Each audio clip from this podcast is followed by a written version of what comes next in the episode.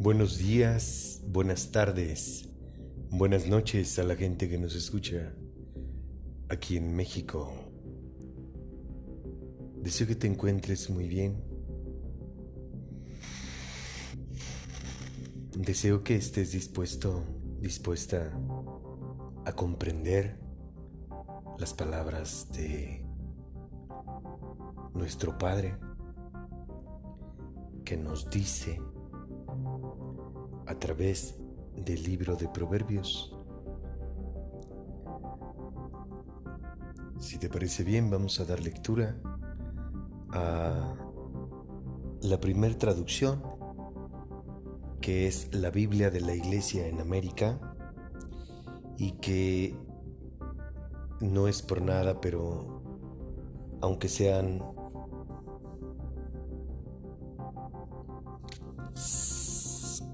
cuatro versículos son muy confrontativos, ¿eh? Así que sobre aviso no hay engaño para que estés preparado, preparada con respecto a lo que te voy a leer. En esta traducción de la Biblia de la Iglesia en América se titulan estos versículos Una persona malvada. Comenzamos. Una persona depravada. Ay, caray.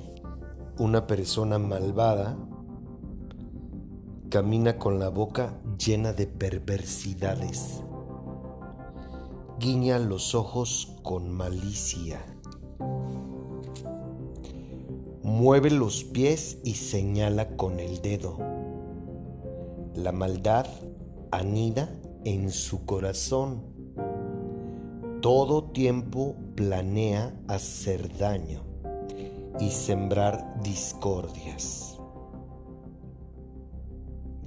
Por eso, en un instante, le llegará la desgracia de improviso y sin remedio será destruido. Te dije que iba a estar fuerte.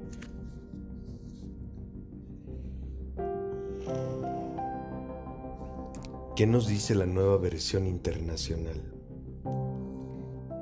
El bribón y sinvergüenza, el vagabundo de boca corrupta, hace guiños con los ojos y señas con los pies y con los dedos.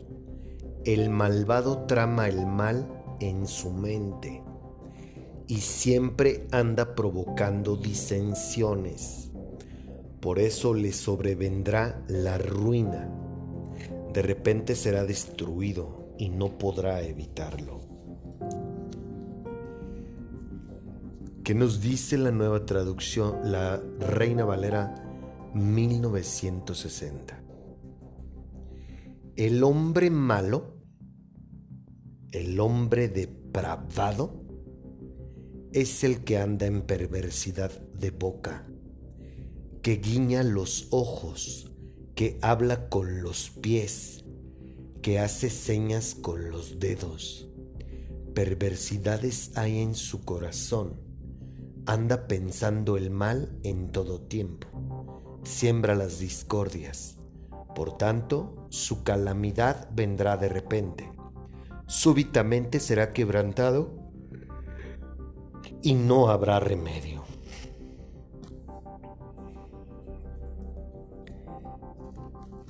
¿Qué nos dice la nueva traducción viviente?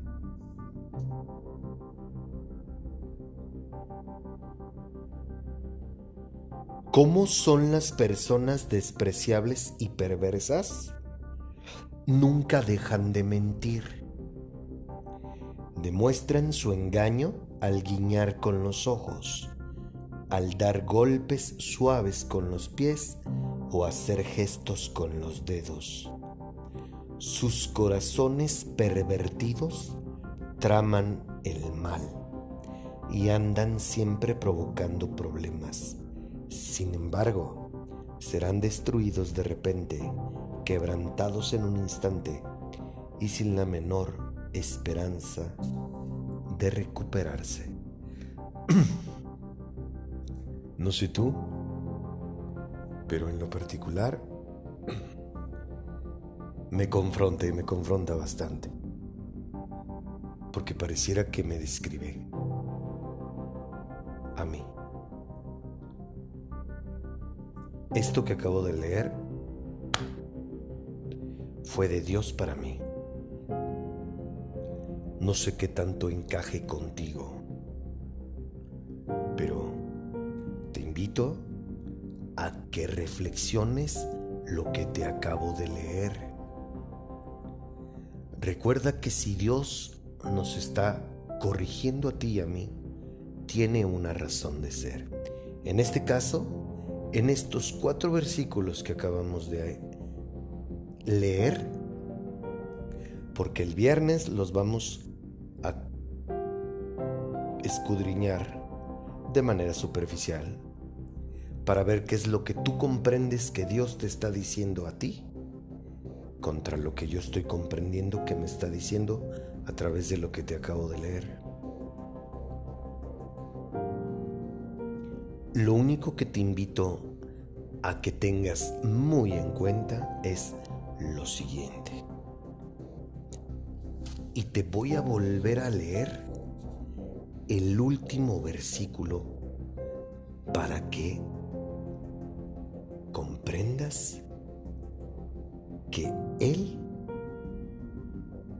o sea, se Dios, no está jugando.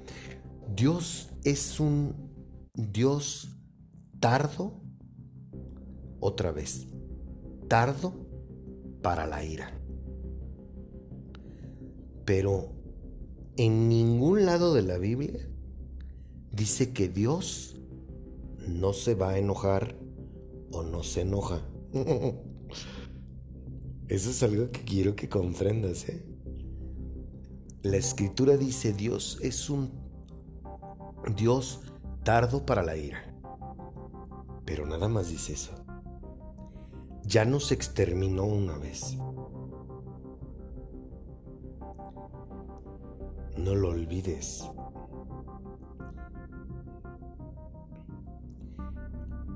Y tampoco olvides que del tiempo en el que Él hizo la creación a cuando tomó la decisión de exterminarnos, no pasaron tantos años como lo ha como ha pasado del diluvio para acá, ¿eh? Y la raza humana está más pervertida. Si antes lo estábamos, cuando tomó la decisión de inundarnos, ahora estamos mucho peor. Entonces, no te estoy infundiendo miedo, te estoy invitando a que reflexiones sobre este último versículo que dice así. Sin embargo, serán destruidos de repente, quebrantados en un instante y sin la menor esperanza de recuperarse. Por tanto, su calamidad vendrá de repente, súbitamente será quebrantado y no habrá remedio. Por eso le, sobre, le sobrevendrá la ruina. De repente será destruido y no podrá evitarlo. Por eso en un instante le llegará la desgracia. De improviso y sin remedio será destruido. ¿Sabes qué es lo más bonito y lo mejor que te puedo decir para despedirme de ti? Que en ti y en mí está que lo que te acabo de leer no proceda en contra de nosotros.